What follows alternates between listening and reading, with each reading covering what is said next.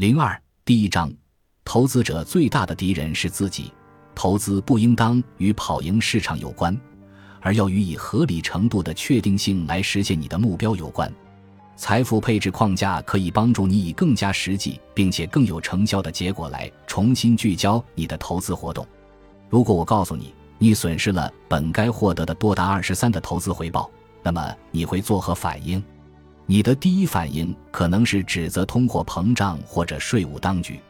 但是在过去的三十年里，美国的年平均通货膨胀率只有百分之三左右，而且大部分的市场投资都跟上了通货膨胀的步伐。对于持有超过一年的投资而言，最高的长期资本收益率达到了百分之二十。如果税务部门要求投资者缴纳其投资回报的二十三，这肯定会让资本市场崩盘。那么，我们应当将损失的责任归咎于谁呢？如果我告诉你，你既是受害者又是罪犯，那么你会怎么样？达尔巴，一家受人信赖的研究公司，每年都会详细分析个人从其共同基金投资中获得的回报，然后他会将这些收益与市场指数的回报以及投资者实际投资的基金的回报进行比较。不管怎么比较，结果都令人不满意。从1984年到2013年的三十年时间里。应用广泛的标准普尔五百指数获得的年收益率是非常健康的百分之十一点一，而在同一时期，股票基金投资者每年的收益率只有微不足道的百分之三点七，是标准普尔五百指数收益的十三。债券基金投资者的情况更加糟糕，与巴克莱综合债券指数百分之七点七的年收益率相比，个人投资者的年收益率只有百分之零点七。在那段时期，每年的通货膨胀率为百分之二点八，这意味着持有一个百分之六十是股票、百分之四十是债券的平衡投资组合。投资者的平均收益甚至跟不上通货膨胀的步伐。投资的业绩如此之差，其实是个人投资者听从自己的直觉，经常在错误的时间往其基金里增加投资或者撤回资金。或是在市场行情上涨时，却远离市场所付出的代价。达尔巴公司发现，散户投资者的投资业绩不如市场指数，也不如他们所投资的那些基金。这类统计数字可能会令很多人感到束手无策，或者对数字的权威性表示怀疑。许多投资者以一种听天由命的态度来看待自己的回报，不是我的问题，是市场的问题。大多数投资者还持有这样一种错误的观点，即认为自己的回报率略高于平均水平，或者比实际的情况要好得多。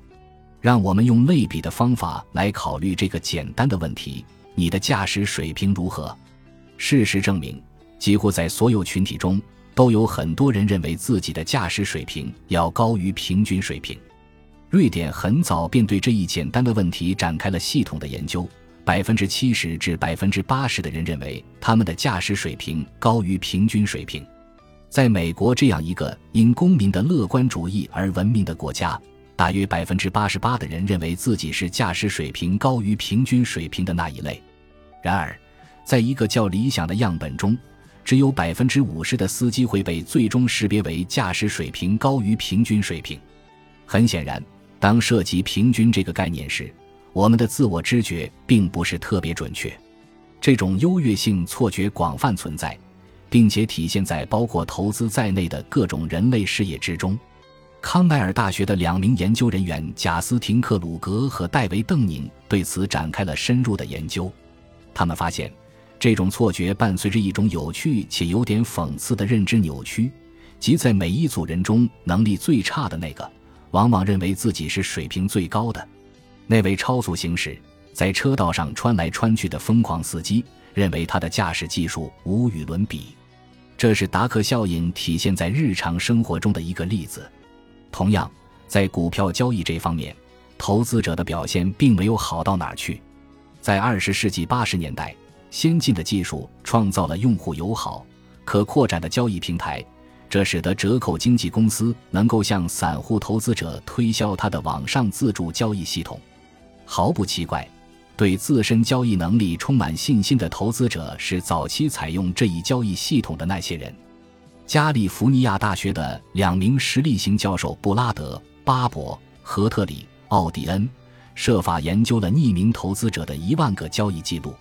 他们的研究主要集中在1987年至1993年这七年间，个人投资者卖出一种证券，并在同一天又买入另一种证券的那些交易。接下来，他们分析了一年后投资者所购买证券的表现是否比他们已经卖掉的证券的表现要好。为什么这种分析交易的方法会受到如此青睐？因为当你从一种证券换到另一种证券时，这笔交易是否明智，并不取决于整个市场行情是上涨还是下跌，而取决于一年后你买入的股票比你卖出的股票价值上涨了多少。无论市场行情表现如何。由此产生的盈利或损失，是衡量这些交易决策的盈利能力以及你的投资智慧的一种简单方法。错误信念的勇气。这篇文章彻底揭露了以下令人沮丧的结果：在大多数情况下，在接下来的一年里，投资者买入的股票的表现远远逊色于他们已经卖掉的股票，平均每笔交易大约亏损百分之九。因此。巴伯和奥迪恩的后续论文名为“交易会减少你的财富”，也就不足为奇了。不幸的事实是，无论是投资共同基金还是买卖股票，个人投资者都倾向于做出频繁的不合时宜并且代价高昂的交易决策。换言之，投资者往往是他们自己最大的敌人。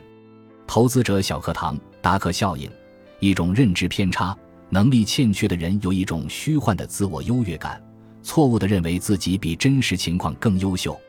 折扣经纪公司向投资者提供服务时收取较低或折扣佣金的证券公司。